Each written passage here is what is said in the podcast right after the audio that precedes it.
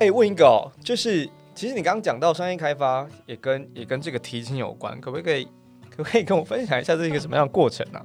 为什么要跟提亲有关？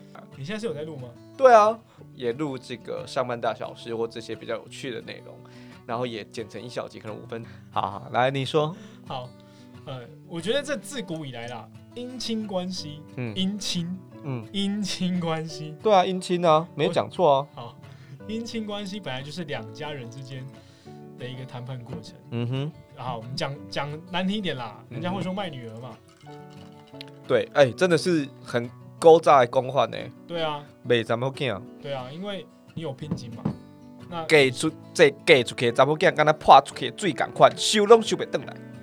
诶，那是好听的说法，嘿，对，但有的时候哈，呃，举例一些呃贺岁片总会看到这种呃两家人提亲，然后呢一边开了很高的聘金，结果被另外一方酸说卖女儿，好、这种说法，所以好你也遇到这样的事是不是？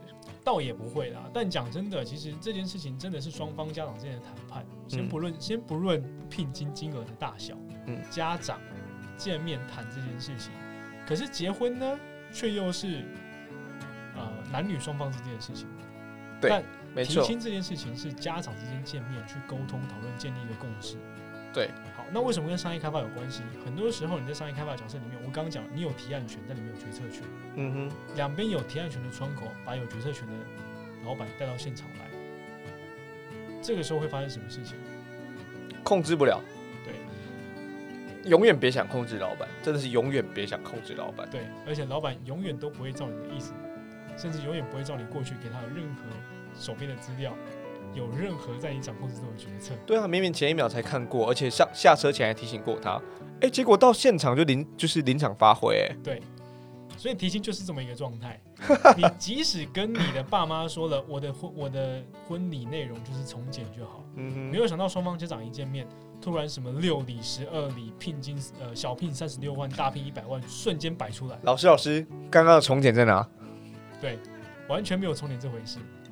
好，还有呢，最可怕的一点，哦，刚刚讲的是在台面上的可怕，嗯台面下的可怕是两边双方家长在沟通的时候啊，这些细节我们让小孩子去处理就好，小孩子做决定，小孩子做决定，你们决定什么就再跟我们讲，我们有有什么需要我们帮忙的地方就随时说。结果相信我在最后的准备过程里面，绝对不是这么一回事。你所有的提案一定都会被你的父母，不论是对方还是自己的，完整的打枪。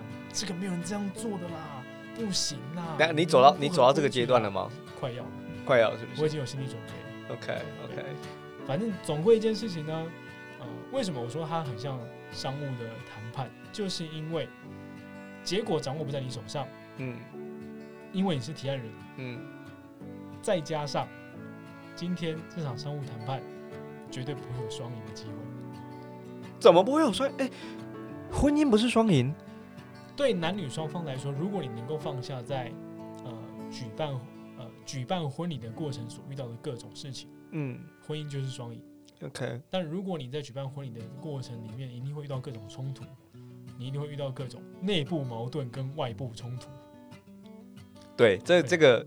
呃，马克之前很常跟我说，很多很多案子没有办法成，就是因为内部的矛盾大于外部的冲突，所以大家大家真的放下心啦，没关系。有时候案子不成，不是你不够好，不是产品跟服务不够好，不是中间流程有什么细嘎惨，就是内部矛盾大于外部的冲突而已。对，所以回到婚礼这件事情，父母会想要看着自己的小孩经过这样的仪式感，所以婚礼只是满足父母的心里的愿望，不要想着婚姻婚礼是满足你心里的愿望。好了，我们还是祝福马克啦，也是今年节吗？还是明年？明年啦，明年明年二零二一，对，那就错过二零二零五二零嘞，反正也过了。我不在乎，你知道为什么吗？呃，举办婚礼的关键我已经算好最精准的时间点，嗯，在大家领完年终之后，这么精准。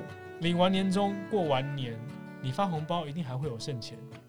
呃，如果各位是马克身旁的同事、前同事或现任的朋友、知心好友，明天不是明天啦，二零二一年的农历年后，请空下来。